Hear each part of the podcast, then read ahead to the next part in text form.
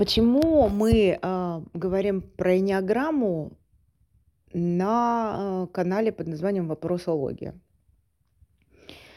А, дело в том, что природа возникновения у нас вопросов связана с тем, э, что в какой-то момент, э, мы из, э, всего звукового ряда, который нас окружает в виде человеческой речи, начинаем выделять те вопросы, у те те выражения, слова.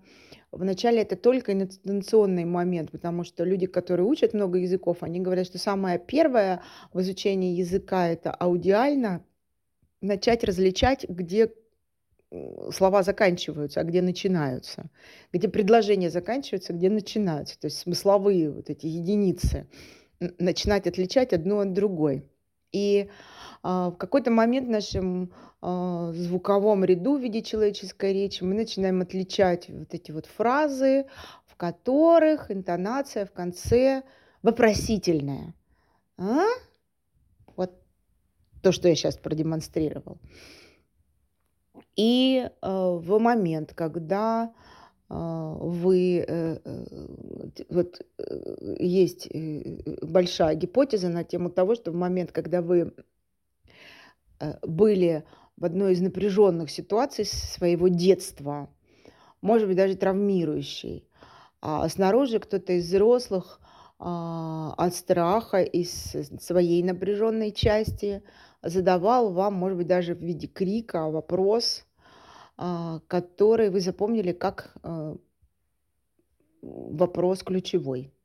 Что это значит? Это был первый вопрос, который вы выучили. И этот вопрос акцентуализировал вашу личность или зафиксировал энеотип, то есть активизировал ваше эго. А курс, а, под названием, а, "Свет эннеаграммы", а, вслед за, э, её, э, его автором Мэрилин Аткинсон, посвящен тому, чтобы человек на нашел этот свой ключевой вопрос. А, этот вопрос, знаете ли, он дурацкий. На него отвечать не надо. Ни тогда было не надо отвечать, ни сейчас не надо отвечать. Но так как это очень глубинная, э, основа, э, вашей речи, этот вопрос, то в моменты неприятных ситуаций в жизни первый вопрос, который возникает внутри головы- это он. А всё, что мы думаем потом- это ответ на этот вопрос.